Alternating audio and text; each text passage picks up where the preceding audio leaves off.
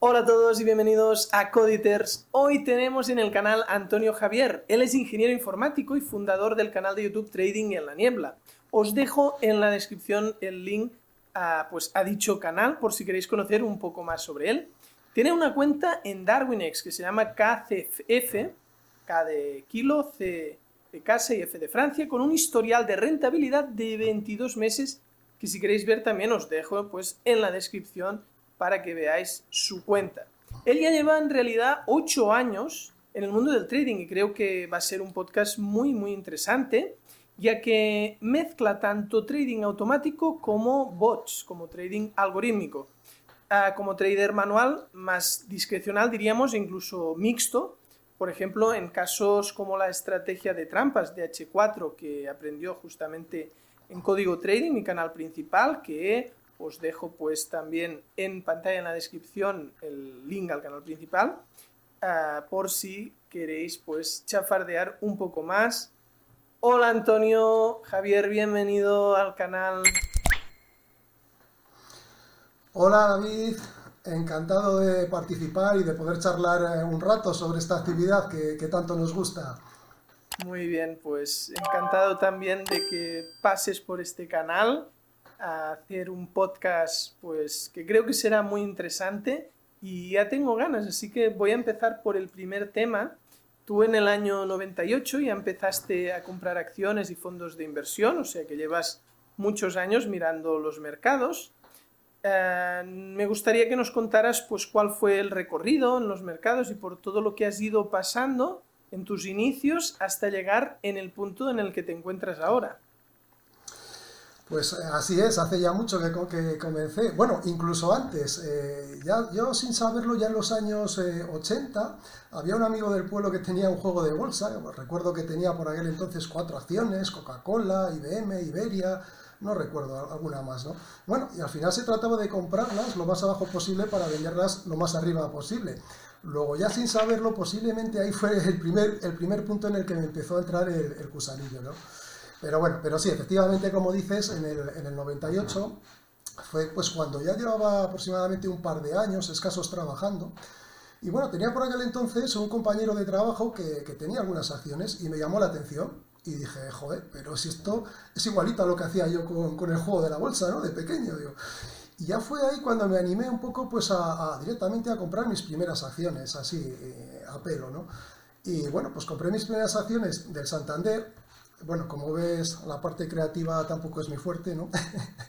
y con los pocos ahorros que tenía por aquel entonces, pues bueno, me fui al banco y bueno, allí el tío del mostrador, pues apuntando en un posit, ¿y qué es lo que quieres? Pues acciones del Santander y demás. Bueno, ¿y a cuánto las quieres? Digo, bueno, pues a como estén, ¿no?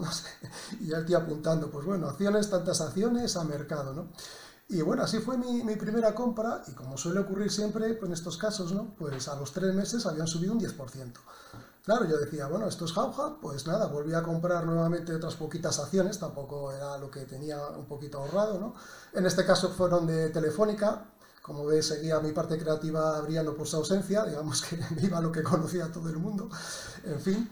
Y bueno, pues así empezó la cosa, y con los años pues sí que fui creando una carterita a nivel de, de acciones, y bueno, además en aquella época, bueno, ahora también, aunque ha cambiado un poco la fiscalidad tal vez, pero en aquella época cuando cobrabas eh, los dividendos, pues te venían ya retenidos eh, un 20% y realmente su retención era el 15%. Entonces, al hacer la declaración de la renta al final de año, pues bueno, te devolvían ese 5% ¿no? para ajustarse y tenía su gracia, te hacía como, como cierta ilusión, ¿no? Decías, bueno, qué bien con los, con los dividendos, ¿no? Que te dan más. Y bueno, por supuesto, en, aquella época, claro, no, no, tenía internet, ¿no? Sí que había internet, pero yo en casa no, no, tenía todavía. Lo que sí estaba a la orden del día en mi casa era la página de, del teletexto. La 501, todavía me acuerdo con las, las acciones españolas, ¿no? Del IBEX.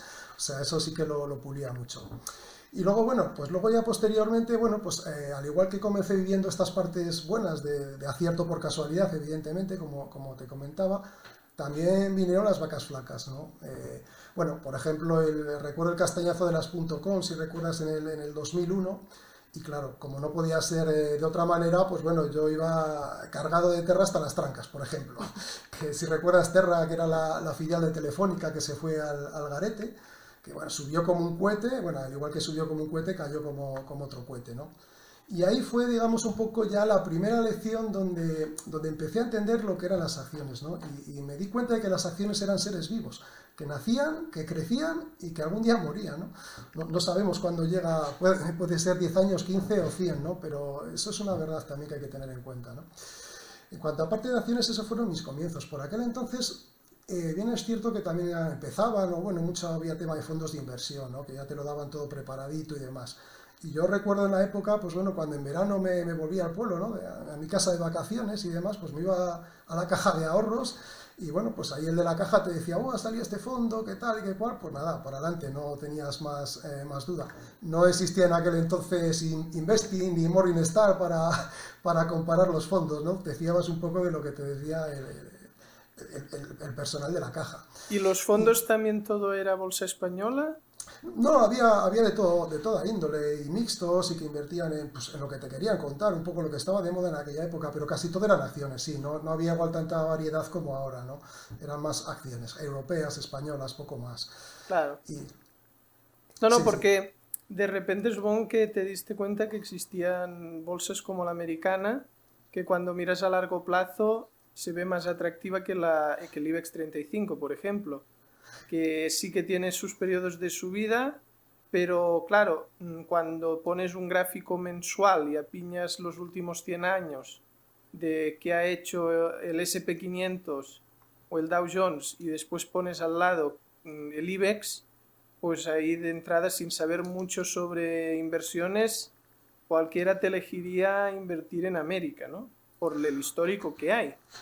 Sí, eh, ojo, eso, y a día de hoy efectivamente viendo el SP500, ahora que a estas alturas los manejamos de otra manera, ¿no? Con históricos, es verdad que, es, como dices, pero ojo también que el IBEX 35, si lo miráramos realmente como hay que mirarlo con ajuste de dividendos, eh, ahora mismo está en máximos, por ejemplo, es una cosa que mucha gente puede desconocer, de hecho los fondos que se contratan por ahí del IBEX 35 Claro, son, son sin dividendos, como bueno, el SP es un índice que tampoco incluye los dividendos realmente. El DAX yo creo que es el único índice, al menos que yo conozco, que sí que lleva en su propia cotización incluidos los dividendos. Pero es alemán. también hay que tener el DAX alemán.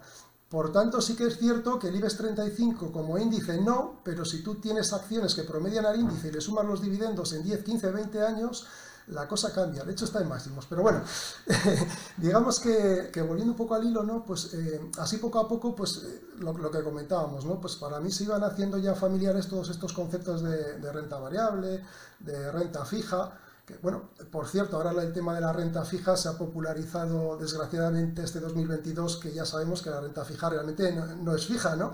Normalmente hablando, como me preguntabas, de los fondos, eh, ciertamente antes hacían muchos eh, fondos, bueno, y ahora, de mixtos, que llaman, entonces, bueno, combinan renta variable y fija y se suele compensar muy bien, porque históricamente es cierto que se compensan, pero de hecho, la renta fija no es fija y tenemos el ejemplo en el 2022 como ha ocurrido que tanto las dos patas, tanto la variable como la fija, han caído. Es, un, fenómeno que no se da habitualmente, pero en el 2022 se ha perdido por, ambos lados. Entonces, bueno, eso es otra, otro aprendizaje que, también se suele hablar en estos términos y, tampoco la gente lo solemos controlar mucho, lo cierto. Y bueno, otro tipo de fondos que también empezaban, o por entonces oían eran los garantizados, ¿no? Te garantizaban hasta un cierto límite que tenías garantizado y bueno, de ahí para arriba podían subir. Bueno, todo esto ya hoy en día está superado, sigue existiendo eso y mucho más, ¿no? De hecho, tampoco existían en aquel entonces, yo que sé, pues fondos estructurados, indexados, que ahora están tan de moda, el tema de los ETFs que, que replican índices y de todo, ¿no? Todo esto, al menos al público, al público no estaba abierto, no sé lo que habría por detrás, ¿no? Digamos. Bueno, en, definitiva, sí, digamos un poco que, en mis inicios, por, concluir un poquito tu, pregunta, terminé un poco pues gestionando la, economía doméstica de, casa, ¿no? de, mis padres un poco. al final, pues, pues bueno, la, terminaba llevando yo porque sin darme cuenta, pues de una manera inconsciente, pues no sé, me, gustaba el tema. ¿no?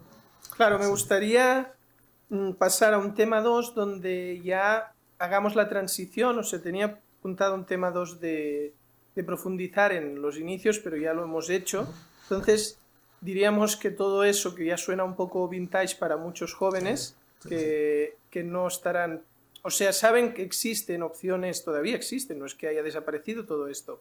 Otro tema es que ahora actualmente pocas personas van al banco tradicional a comprar acciones o a invertir en fondos, sí que es más habitual, pero el que sobre todo quiere comprar y vender acciones y otros productos financieros, pues lo más habitual ya son los brokers especializados y no un banco tradicional. Entonces me gustaría que nos explicaras en este segundo tema del podcast cómo fue esa transición de todo eso que ya suena un poco antiguo o vintage. Para... Yo lo digo pensando en gente muy joven, ¿eh? porque uh, yo lo conozco y, me lo miré en sus inicios, todo el tema que te puede ofrecer un banco.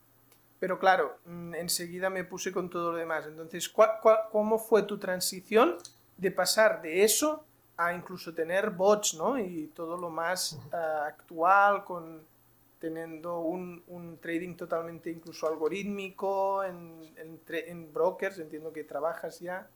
Entonces, ¿cómo fue ese salto ya enfocándonos en la manera que tienes actual de, de hacer trading? Sí, pues mira, bueno, dejando ya un poco al margen las historias de, de abuelo cebolleta, ¿no? Efectivamente, como dices, pues en el trading puro y duro realmente em, empecé de carambola, ¿no? Se juntaron, por resumirlo, dos circunstancias en el tiempo, ¿no? Una, pues eh, que de repente dispuse de, tiempo libre por las tardes. Yo practicaba atletismo y bueno, por circunstancias de lesiones, pues bueno, eh, tuve que dejar eh, los entrenamientos y bueno, ese hueco que tenía grande por las tardes que ocupaba, pues al final quedó libre. Y, bueno, y el atletismo en sí mismo ya suponía un reto de superación contra uno mismo. Yo creo que un poco por ahí, en el fondo, el, trading nuevamente para mí era otro reto, y sigue siendo la día de hoy, me lo tomo como, como un reto de superación. Ya, eh, bueno, posiblemente por aquella época yo pensé que más el reto era, era batir al mercado. ¿no? Hoy, hoy ya sé que lo entiendo de otra manera y el reto es prácticamente batirme a, mí mismo. ¿no? A día de hoy ya lo tengo claro que luchamos contra nosotros. Pero bueno, sería esa circunstancia por una parte y por otra parte coincidente en el tiempo, eh, pues había otra, otra circunstancia que fue un poco la decisiva, ¿no? también casual. Eh, un día cenando con un amigo me dijo, oye, ¿a ti qué te gusta la inversión? Porque bueno, sabía que yo con el tema de acciones y demás. Eh, ¿qué es esto? ¿Qué, ¿Cómo ves este tema? Y me enseñó allí una, una página web en el móvil con, un broker, muy conocido en España, sigue siendo de los top en España, ¿no? con un producto que se llamaba CFDs, contratos por diferencias. Mm, yo la verdad no tenía ni idea, es que no le hice ni caso. Pero bueno, casualmente tres semanas después volvimos a coincidir y me volví a preguntar, ¿qué tal? ¿Miraste eso? ¿Qué te ha parecido? Joder, pues ya me dio un poco de, de cargo de conciencia, ¿no? Dije, no lo he mirado, y, pero ya efectivamente me puse a mirarlo, ¿no? Y fue, bueno, cuando me puse a investigarlo, ante, ante esa insistencia, ¿no? Pues fue una atracción inmediata. Es decir, porque claro, eh, eh, yo viniendo de acciones al contado, que lo que hacía era un buy and hold, sin saber que hacía buy and hold en aquel entonces, pues esto era como droga dura. Es decir, eh, la cabeza me empezó a, a, ver las posibilidades que todo esto tenía y bueno, automáticamente ese hueco que comentábamos que había liberado por las tardes, pues casi de forma orgánica lo vino a llenar este tema y y bueno, ya sabes lo que, lo que dice el dicho, ¿no? Cuando el diablo se aburre, mata moscas con el rabo, ¿no? Y yo creo que ocurrió un poco eso. Claro, al final es como que pasaste de la inversión pasiva, porque por ejemplo los productos de sí. los bancos y fondos, eh, si los abres y te los miras, eh, normalmente te enseñan cinco años y ahí se puede ver que todos han dado cuatro, los buenos, ¿eh? han dado cuatro años en positivo, con rendimientos muy buenos, los mejores fondos de, de los bancos que yo tengo y, y, ve, y, entro a chafardear, pero 2022 todos han caído fuerte.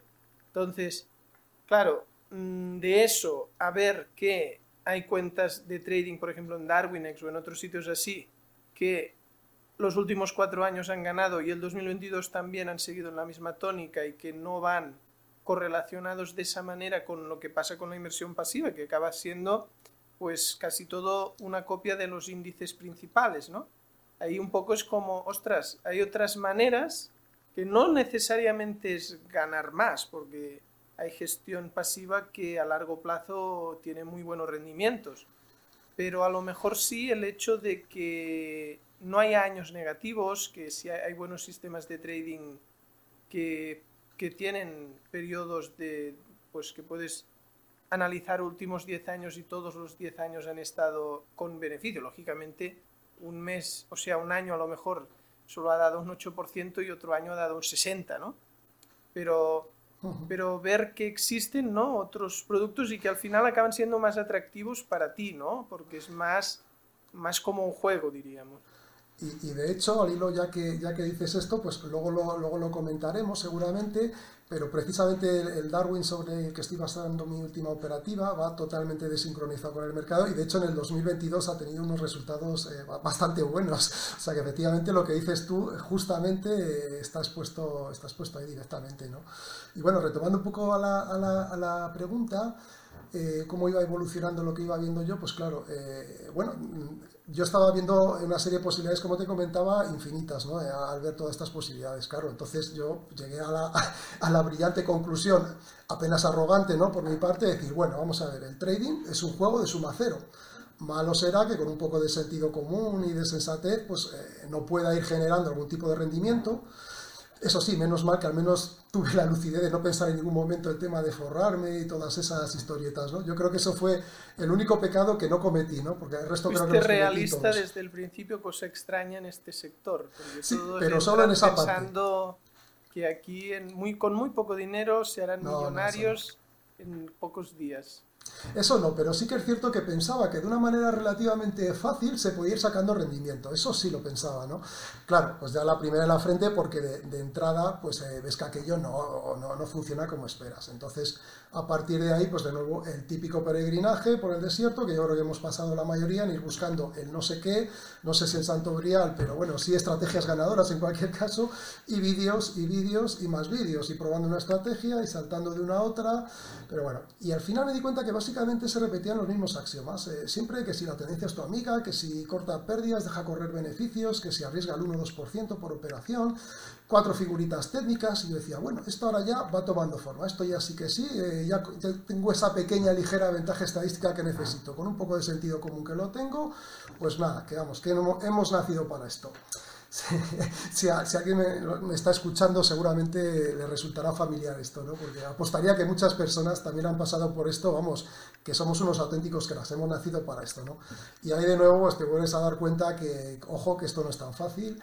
Y, bueno, y ahí la verdad que me tiré mucho tiempo, al menos en mi caso, la parte buena es que era tiempo de, bueno, de ratos de ocio, que tampoco me lo tomaba lo suficientemente en serio como me lo tomo ahora, y ahí me di cuenta que si quieres tener alguna opción te lo tienes que tomar de una forma bastante profesionalizada. Cuando digo profesionalizada me refiero al tipo de trabajo que tienes que hacer, no que sea tu actividad principal, que en mi caso no, no, lo es. ¿no? Pero, pero yo creo que en resumen podría decir que estos comienzos en el, en el trading pequé de iluso, hay que reconocerlo. Sí, sí. Muy bien. Bueno, creo que, que la transición fue interesante y dura porque llegaste pensando que esto sería todavía más fácil que la inversión pasiva y no lo es. O sea, la realidad es que la, la, inversión pasiva, si tienes mentalidad a largo plazo, eres capaz de aguantar años en pérdidas y tal, pues bueno, es una cosa de, mira, yo tengo eso ahí y me olvido, ¿no? En cambio aquí ya sí que, sobre todo destacaría esto que comentas, esa constancia, ese tomárselo, no como o sea, no como un trabajo de que le dediques ocho horas al día y solo te dediques a ello, pero sí mm, ser disciplinado, constante, mm, ser muy regular. O sea, al final, mm, si desconectas muchos días seguidos, es como que pierdes mucho, ¿no? Y es importante no desconectar. El siguiente tema que creo que es interesante porque tú eres ingeniero ah, informático. Entonces, a priori parece que partes con una ventaja a la hora de programar estrategias. Y me gustaría, pues, que nos explicaras qué tal fue la experiencia con el tema de programar y, si de, y de cuánto te sirvió tus estudios de, ingeniero informático. Bueno, pues, pues sí, efectivamente, tras esos primeros tiempos ¿no? que decíamos un poco desastrosos, pues aparqué parcialmente, eso sí, nunca del todo el enfoque discrecional, y bueno, empecé a seguir algún canal de, trading automático, ¿no? de trading algorítmico que, que, empecé a descubrir, y claro, ya nuevamente pues la cabeza se volvió a llenar de ideas y, y ya todas pasaban por desarrollar mis, mis propios bots. Entonces, pues eh, sí, como dices, efectivamente, mi formación técnica, aunque mi actividad principal realmente nunca me he dedicado, digamos, de manera profesional a lo que es la programación pura, pero sí que en su día fue una parte más de mi formación reglada y por tanto con esa cabeza cuadriculada para pensar en términos de algoritmo. Bueno, ya no sé si lo de cuadriculado viene de serie o inducido en la carrera, habría mucha discusión ahí para otro, para otro día, ¿no? Pero bueno, el caso es que esto es como un poco como andar en bicicleta, nunca se olvida, entonces un poco entre, tal vez un poco de nostalgia, cuando vi por primera vez código MQL que me, me recordó mucho al lenguaje C, con el que yo sí que había echado muchas horas en la carrera y demás. Y eso, junto con todas las ideas que se me iban ya ocurriendo y que quería probar, y que me di cuenta que, que probarlas excedía absolutamente de lo que es materialmente posible probar a mano. ¿no? Entonces, claro, ahí ya decididamente fue el punto de inflexión en el que me animé a hacer mi primer Expert Advisor. ¿no? Bueno, es un bot como los llama eh, MQL para MetaTrader. Y ahí empezó todo. Y sí que es cierto que ahora, bueno, ahora está muy de moda los builds, ¿verdad? Y todas estas utilidades que te generan código automáticamente, que los hay para MQL4, MQL5 y demás. Pero en mi caso, y tal vez volviendo al origen un poco de de la, entrevista, tal vez porque soy un poco de la vieja guardia, pero yo prefiero programarlo directamente. Entiendo también eh, que hay gente pues, oye, cuya cabeza no, no, es tan cuadriculada como la mía, a lo mejor, de, de serie, o, o, no le apetece aprender a programar y le resulte más sencillo, ¿no? más útil tirar de, de estas, estas herramientas. Pero bueno, volviendo a... Bueno, yo creo que va muy ligado a eso. O sea, yo conozco gente muy joven que por el hecho de sus estudios y que saben programar, mm, pues ellos se ponen a programar código porque es como, vale, estas otras herramientas están bien para el que no sabe. Y entonces, si nunca has programado, seguro que llegarás mucho más lejos antes si, si utilizas uh, estas herramientas donde aplicas la lógica y el código se hace solo, ¿no? Hay que valorar efectivamente un poco la curva de aprendizaje si te compensa o no, entiendo yo. Y tal vez hay gente al que no le compense esa curva de aprendizaje de aprender a programar y sin embargo la curva de aprendizaje de estas herramientas pues obviamente sea mucho más suave. ¿no? Claro. En mi caso, quería, como te digo... Quería, dis bueno, discrepar quizá no es del todo la palabra, matizar una de las cosas que has comentado, que es que era imposible de forma manual uh, probar según qué.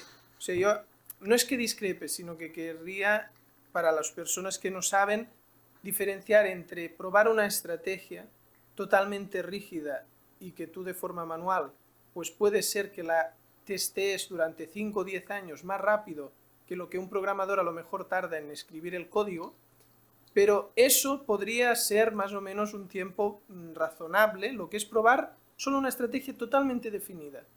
En lo que no hay manera de competir es si vas a optimizar, a decir, vale, ¿Qué pasa si voy a 2 Rs? ¿Qué pasa si voy a 3 Rs? ¿Qué pasa si voy a 4 Rs de profit? ¿eh? Estoy hablando. ¿Qué pasa si voy a 5 Rs? ¿Qué, ¿Qué pasa si al stop le pido un mínimo de 100 pips? ¿Qué pasa si, o sea, a la que ya quieres probar un montón de variables, a ver cuál te da mejor rendimiento, ahí, lógicamente, el tiempo invertido en programar uh, merece mucho la pena porque el que lo quiera hacer todo manual, pues es que es una matada y además el que lo haga manual tendrá que decidir entre muchos pocos grados de libertad, o sea, y el que lo hace automático puede, por ejemplo, entre 2 Rs y 15 Rs probar todos, y el que lo haga manual dirá, pues mira, miro cómo me va 3R, 8Rs y 12Rs. Y, claro, y hacer claro, saltos muy grandes porque si no, manualmente es de locos. Pero, pero, en la práctica, fíjate con el planteamiento que haces de hacer una prueba, con, te refieres a un, a un, conjunto de parámetros fijo, efectivamente puede compensarte hacerlo a mano. Pero seguramente que cuando acabas de hacer esa prueba manual estás pensando, joder, y ahora si en vez de con 1R pruebo con 2R, y si le pongo... Entonces, al final, nunca vas a probar con un solo juego de parámetros, y ahí es donde la gran ventaja no, no, de, de, simplemente de quería matizar porque la gente que no sepa tanto y solo sí. piensen que hacer backtest es probar una cosa y ya está. Eso que es. claro, una cosa es probar, pero probar es cuando ya está toda hecha la estrategia. Correcto. Y, otro y por el camino hay toda la parte de optimización donde los bots ganan por goleada al trading manual, sí. porque de forma manual es que no, no puedes competir. Exactamente, me refería más al tema de optimizar. Yo también he hecho algo de trading cuantitativo, ¿no? que era un poco también tu especialidad, a, mano inicialmente, incluso pequeñas cositas hasta que te das cuenta un poco de las limitaciones para optimizar, exactamente. Eh, entonces, bueno, pues como, íbamos diciendo, pues a partir de aquí de conocer el, el trading algorítmico, nuevamente, claro, como, como no puede ser de otra manera, un nuevo periplo ¿Y, y, y qué es lo que me, me, ocurría? Pues lo que estamos un poco comentando. Cuantas más ideas me salían, más indicadores, más quería afinar eh, todo y por tanto eso se traducía en más parámetros que le iba añadiendo al bot y claro, las optimizaciones eran espectaculares. Eh, optimizar un robot para dar un resultado en backtesting bueno es relativamente, entre comillas, sencillo y se obtienen resultados espectaculares. Claro, cuando luego entraban a mercado aquello ya era otra cuestión, ¿no? Con lo tanto me di cuenta que por ahí no iba bien, nuevamente parada, vuelta atrás, ya descubres de nuevo términos como como acabas de comentar tú, de, grados de libertad de, un bot, como lo llamaba Oscar Cajigas, entre otros, que si máximo 3, que si tal, bueno, que si optimización por bloques, eh, etcétera. Por supuesto, dejar fuera de muestra normalmente la parte más reciente, no tocarla, para luego, para luego probar después de una optimización, comprobaciones que estás en las zonas eh, robustas, es decir, que no estás al borde de un precipicio en tu juego de parámetros que has elegido de tal manera que cojas algún valor limítrofe y aquello se caiga, eso sería eh, malo. Bueno, un poco lo que, lo que hemos ido, yo creo, conociendo todos los que nos... nos sí, para, para no sobreoptimizar. Efectivamente. Y de hecho, finalmente, un poco te diría, como resumen de esta, de esta etapa algorítmica, eh, o yo la conclusión que saqué fueron dos cosas eh, principalmente en lo que, eh, lo que podría ser la clave de trading algorítmico. La primera es que, que, la idea base tenga sentido. Eso parece una tontería, pero como aunque comentabas que el saber programar tiene una ventaja, sí, pero eso es solo una parte. Pero si no sabes de trading, eh, o sea, la idea base tiene que tener un sentido. De hecho, es por ello que a mí me cuesta encajar bien todos estos modelos de, de autoaprendizaje de Machine Learning, Ojo, no soy ningún experto en, Machine Learning, más allá de alguna experiencia académica que he tenido lejana y tal, pero siempre tengo la sensación que al igual que con los bots eh, tradicionales eh, tendemos a caer en la sobreoptimización, con el Machine Learning también puedes caer en ese sesgo de supervivencia a la hora de generar sistemas y sistemas. Claro, eh, vas a elegir aquellos que, que han sobrevivido, lo cual no me termina de convencer, pero seguramente es porque todavía ese tema yo no, lo he estudiado a fondo. ¿eh? Y bueno, como te decía, la primera clave que, sea que tenga sentido, la idea base, y la segunda clave, lo que comentábamos, es optimizar de forma correcta. Llega a ser casi un arte. ¿eh? Es más, hay gente que hasta incluso desecha la parte de optimización prácticamente eh, la, descarta, porque al final te da una robustez muy superior. O incluso lo que se suele hacer, yo últimamente es lo que más también estoy haciendo, es probar juegos de parámetros con, digamos, con valores que, que, con saltos entre valores de tal manera que coges muy poquitos, eh, muy poquitos valores a probar. Pruebas, digamos, zonas muy grandes, no intentas afinar, porque eso te puede llevar a hacer un traje a medida. ¿no? Un poco en resumen, ese es el, gran hándicap que tenemos con los sistemas automáticos, desde mi, mi experiencia. Claro, y curiosamente el trading manual no cae en ello porque lógicamente nadie se pone a cruzar mil variables.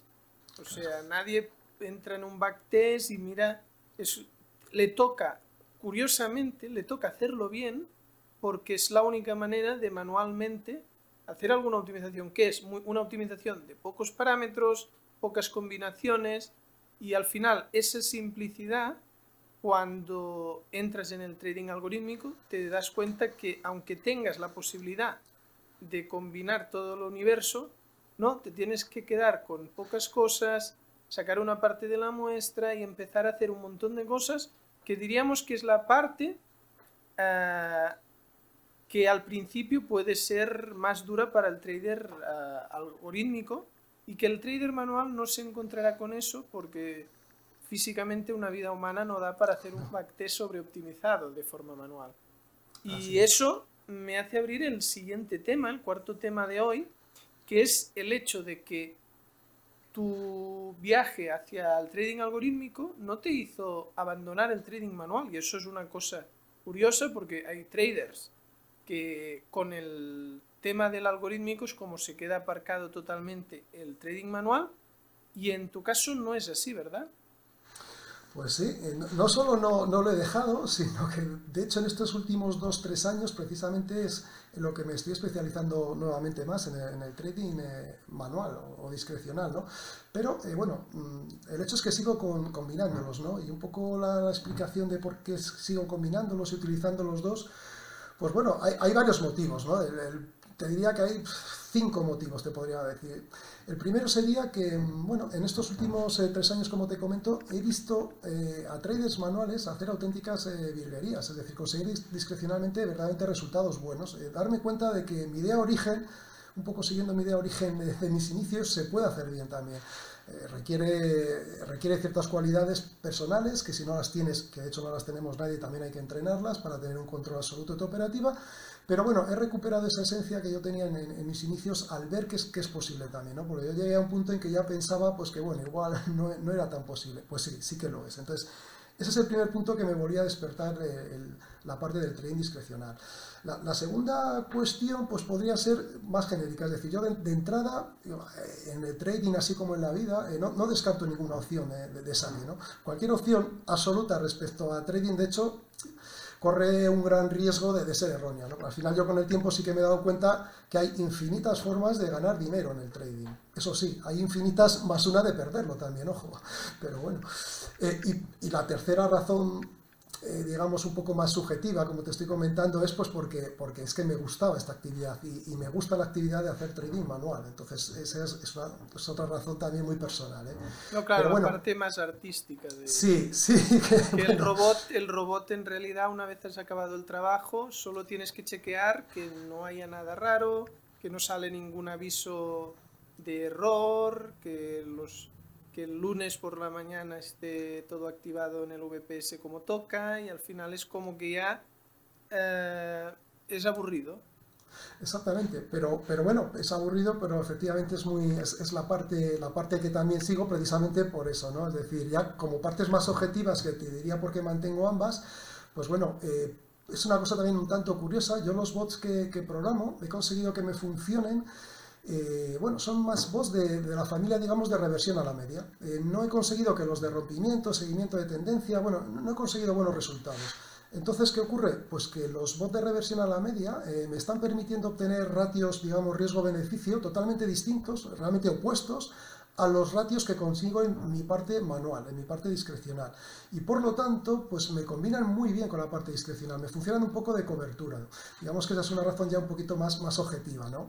Eh, bueno, y la otra objetiva es la que comentas tú, efectivamente el factor tiempo, los bots apenas exigen supervisión y ese tiempo que me deja libre lo puedo dedicar al discrecional. Por lo tanto, para mí es, es idílico el combinarlos. Eh, bueno, hay una diversificación, porque al final son maneras distintas de trabajarlo rendimientos distintos y de la misma manera que no es malo eh, tener inversión pasiva junto con la activa, pues no es malo tener algo en fondos de inversión o en acciones tradicionales, además tener algo en, en un par de bots y además tener alguna cuenta de trading manual, porque eso no deja de ser diversificación, igual que si, si tienes un piso que alquilas, pues al final es, tienes dentro de todo el mundo de las inversiones que que es inmenso, pues eh, estás en varias cosas. Yo al final es un caso parecido al tuyo, porque eh, cada vez tengo más estrategias programadas, pero nunca he dejado de operar manualmente. Mm, dile por nostalgia, porque me gusta, porque en temporalidades no tan bajas, pues lo encuentro que, bueno, que no, no es que me dedique, no es que le tenga que invertir mucho tiempo y chequear pues unos minutos al día pues, para, para lo que es trading ya swing más tranquilo. Y lo que sí que he cambiado mucho es en todo el tema más intradiario que ahí lo tengo todo programado porque bueno al final era un poco absurdo mm, tener que dedicar 3-4 horas de un tirón pegado a la pantalla para hacer intradía cuando el bot no es que haga 3 o 4 es que te puede hacer 24 si es forex y en 24 activos distintos y 24 time frames, etcétera, etcétera. Claro, cosas que el humano, sobre todo en intradía, no puede competir. Lógicamente, la inversión pasiva o el trading swing, pues ahí el robot y el humano pues están más parejos a, a nivel de competir. Y ya no te quiero decir en el, lo que es ah, alta frecuencia. O sea, el trading de alta frecuencia no es para humanos porque son operativas enfocadas en tener una proximidad con los pools de liquidez donde se genera el mercado y entrar y salir en menos de un segundo muchas veces. Eso, es, eso es otra división, ya es, ya es efectivamente ya es luchar contra las eh, deficiencias de los deslizamientos entre activos y demás, ¿no? Esa es otra, otra película. Y de hecho, como bien dices, yo también hago un poco como tú, tanto bueno del mundo de la inversión como del mundo del trading, la diversificación que comentas. Y de hecho, la, centrándonos en la parte del trading, la diversificación por, por, finalizar en cómo la, ejecuto yo, concretando un poco, yo al final manejo un ecosistema de, Darwins, que tengo varios, varios Darwins en la plataforma, de tal manera que em, así se me equipara bastante bien. Generalmente, cuando el régimen de mercado es un mercado que está zigzagueante, pero que no termina de decantarse por una dirección, mi parte manual sufre, no consigo grandes recorridos, que es lo que busco, y entonces ahí se suele compensar muy bien con los sistemas de, reversiones automáticos que tengo con los bots. Entonces los bots aquí van arañando pequeños eh, beneficios y me compensan bastante bien a, lo que es mi Darwin principal, el KCF, eh, el discrecional, ¿no? que es con el que estaba comentando que estoy centrado estos últimos años. Sí, que a ver, en la descripción tendréis el link y aunque solo haya el link de una cuenta, cuando alguien tiene más de un Darwin, si lo que haces es pulsar en su usuario, ahí se te abre pues otras, otras estrategias, otros sistemas automáticos, siempre y cuando sean públicos, porque claro, a veces uno tiene un ecosistema de Darwins, pero no todos eh, son públicos. Y... Pero bueno, al final... Perdona David, yo de hecho lo que hago en los Darwins que aunque están en real, eh, algunos eh, no son invertibles en el sentido de que están a modo de prueba y en la descripción del Darwin lo pongo no invertible, aunque se puede invertir técnicamente, pero muy poquitos eh, indico que son invertibles porque todavía están en, parte de prueba, ¿no? entonces bueno, así como algunos sí, otros no, entonces bueno, lo indico ahí, sencillamente sí. Claro, es que al final el, el que está empezando en el mundo del trading cree que cuando ya tiene un sistema que funciona, ya se ha acabado, pero en realidad la parte final de un sistema, cuando ya ha pasado por toda la fase de optimización, la prueba de robustez y ya lo pruebas en real, justamente es tener histórico. Porque hasta que no ha pasado un tiempo, no puedes estar 100% seguro si lo que has hecho en el pasado, en la prueba de estrategia en data pasada, se replicará estadísticamente pues con unos números parecidos en real. Y por eso muchas veces las personas te preguntan, ¿cuánto tiempo puedo tardar yo en ser un trader consistente? Y claro, ahí es cuando le dices, bueno, si tenemos que sumar a ser consistente, que mínimo tengas una cuenta tirando muy abajo un año, idealmente más, es como cuando ya lo hayas hecho todo, además súmale un año, porque si no, mm, tú mismo no, no te sentirás que realmente eres rentable o consistente por el hecho de, que al final ese sistema que ha pasado por todos los filtros que tiene que pasar, le falta histórico. Y eso es lo que te dirá cualquier inversor. Muy bonito el backtest, muy bonitas las pruebas de Monte Carlo, todas las pruebas de estrés que le quieras haber pasado al sistema, pero yo ahora necesito un histórico de rentabilidad y esa parte es lenta. Tanto si eres trader manual como algorítmico. Tal cual, y de hecho los propios de, de, Darwin ya aconsejan eh, historiales de mínimo tres años para tener cierta garantía de haberte peleado con mercados de todo tipo, ¿no? Pero bien, como bien dices, de un año para arriba es empezar de cero a, generar tu track record, después de todo el pasado de aprendizaje, así es. Sí, más que nada es que directamente, por ejemplo, el algoritmo de Darwinex, eh, lo mínimo, mínimo, mínimo que el asignan Darwinia que es el, ellos también invierten, pues lo mínimo mínimo son ocho meses. Pero te dicen, la realidad es que ha habido muy pocos casos de ocho meses, que realmente lo normal es a partir de un año. Por debajo de un año nadie se tiene que frustrar por decir, es que estoy rangueando muy mal en el ranking tal, porque es que al tener tan poco historial le dan un peso brutal al historial. Y lógicamente que a partir de un año asignen, pero el, mismo algoritmo que hay detrás, lo que premia mucho es que lleve 3 de años, que es el dato que tú comentabas. Entonces, mm, a veces uno tiene que no obsesionarse en cómo es, que esa otra cuenta no va tan bien como la mía y está mucho más arriba en el ranking, tal igual. Primero porque no conocemos los algoritmos que hay detrás en todo eso. No es igual que en YouTube, el algoritmo de YouTube. Pues eh, nadie de los que creamos contenidos sabemos realmente todo lo que hay detrás y, lo que tiene ese algoritmo. Y en todo el tema de las cuentas de trading social, cuentas abiertas a inversión, cuentas PAM, cuentas MAM, los rankings de los brokers, es que nunca, a no ser que tú seas el que ha creado ese bot, eh, nunca sabrás que, por qué a ti te ponen así y ese otro que no parece tan bueno le ponen mejor y el otro tal. Entonces, en eso es importante mm, el que se encuentre en ese camino, que no esté ahí obsesionado tanto por las cifras, que deje que vaya pasando histórico y simplemente mirar que lo que va haciendo sea lo mismo que habías testeado y que la estrategia se cumpla como estaba previsto y que haya el mínimo de errores o de días que no se ha operado por una falla y todo eso, ¿no? Así es, así es.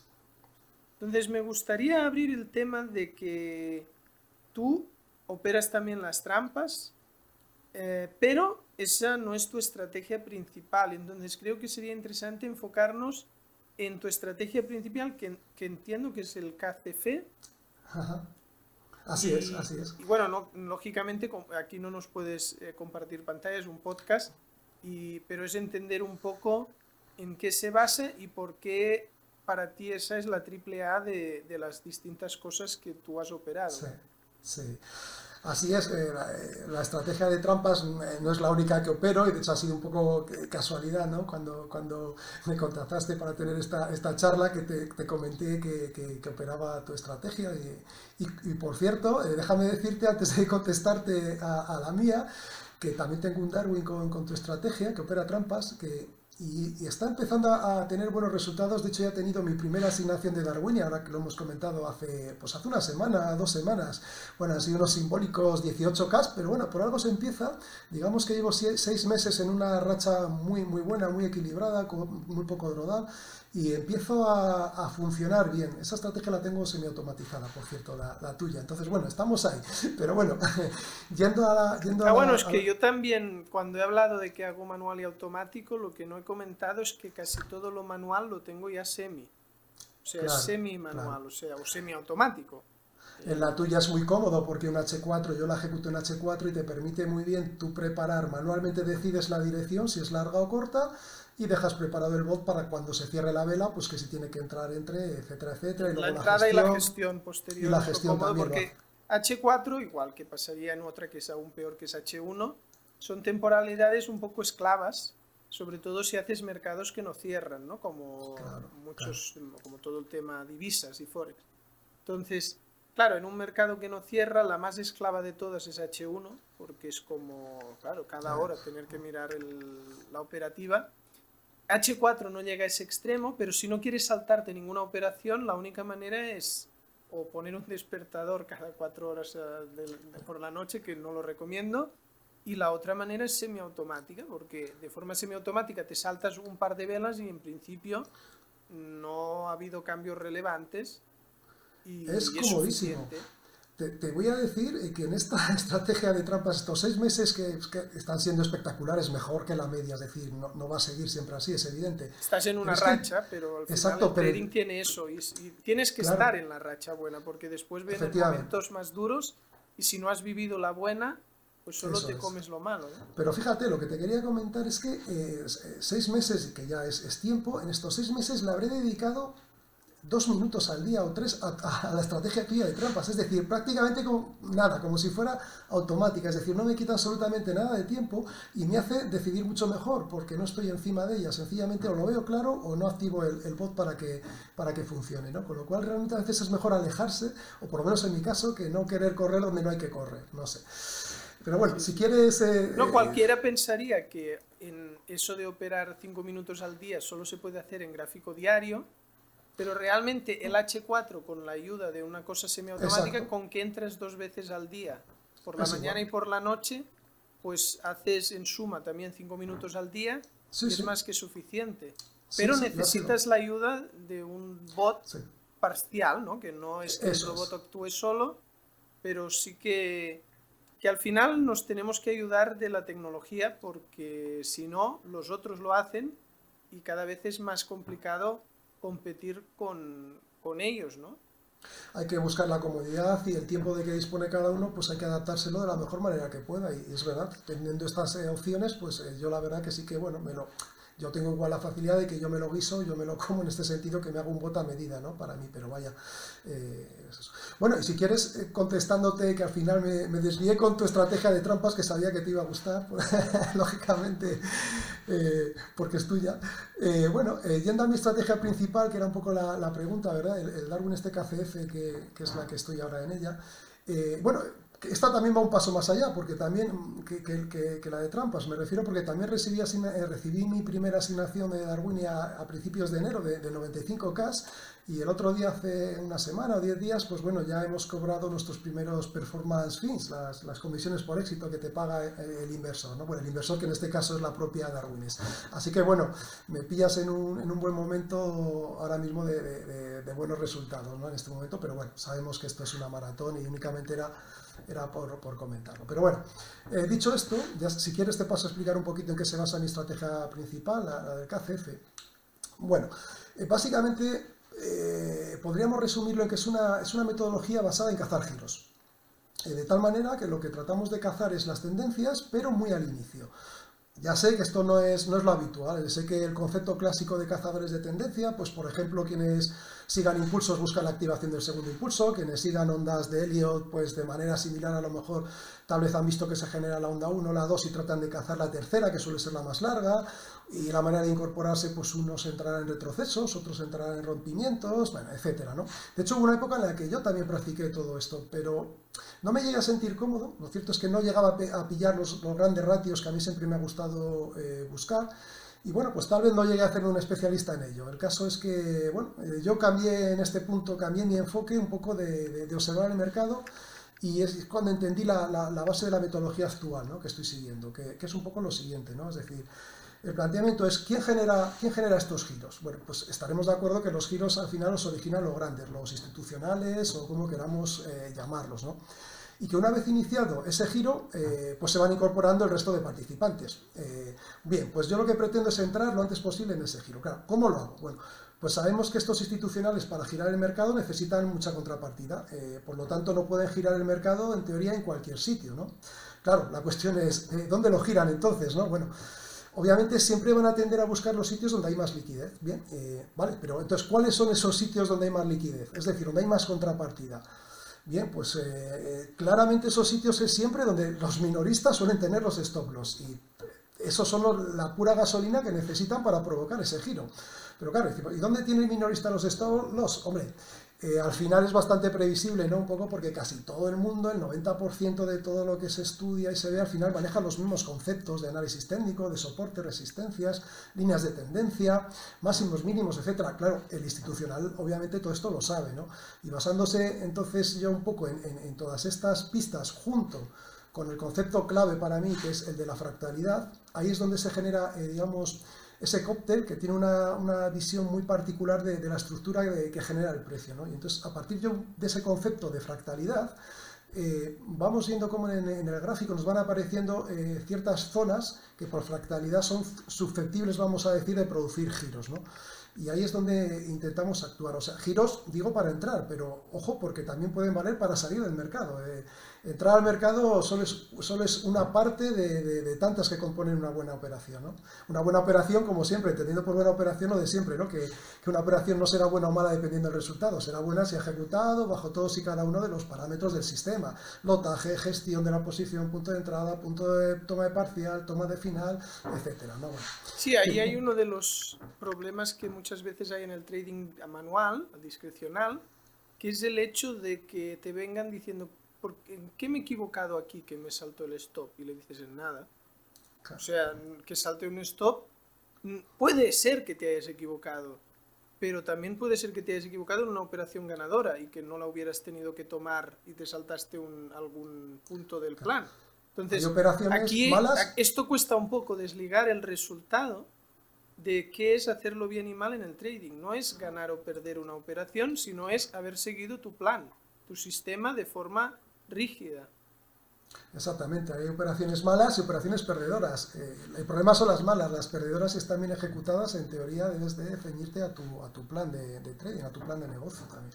Entonces, bueno, poco, en, definitiva, un poco para, para, seguir matizando otra de las claves de la, de la estrategia, dicho así en palabras entiendo que es, es, complejo, ¿no?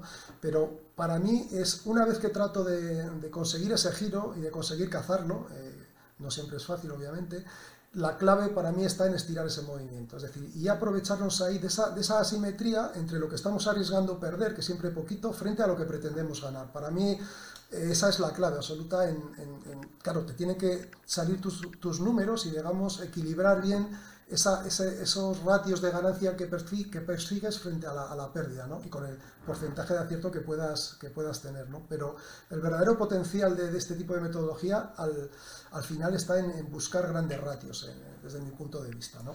Claro, dicho esto, eh, obviamente no todo el monte es orégano, ¿no? Eh, claro, eh, hay que recalcar también en esta estrategia que mm, la verdadera importancia de todo esto, en realidad, fractalidad, puntos de entrada, etcétera, pero ojo que, que, no todo está en el gráfico.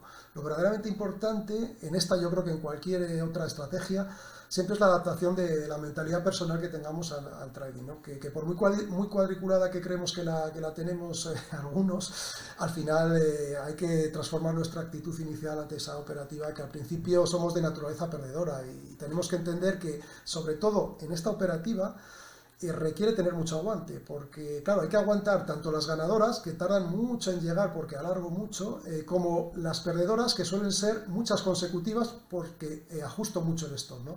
Entonces también hay que saber entender esto y ser conscientes que tal vez eh, este mismo concepto que como te decía, para mí en la práctica es lo que le da el mayor potencial, también puede ser el que tenga una mayor dificultad para, para depende qué tipo de personalidades de de, mentalidades de traders, ¿no? Bueno, digamos que es, la, estrategia más dura a nivel psicotrading. Exactamente, exactamente. Rachas de stops de mucha cantidad seguidas y las operaciones ganadoras tener un temple y una paciencia brutal para que lleguen a su objetivo sabiendo que se pueden devolver y al final acabar en break-even o en pérdida. Y se te devuelven, efectivamente. Es como el tendencial, pero psicotrading y además siendo manual eh, es durísimo porque mira, eso sí es un robot, pues mira, pues dejas que vaya haciendo y bueno, pero de forma manual es todavía más dura, pero al final este tipo de estrategias cuando optimizas acaba siendo una de las optimizaciones que te acaban saliendo, que es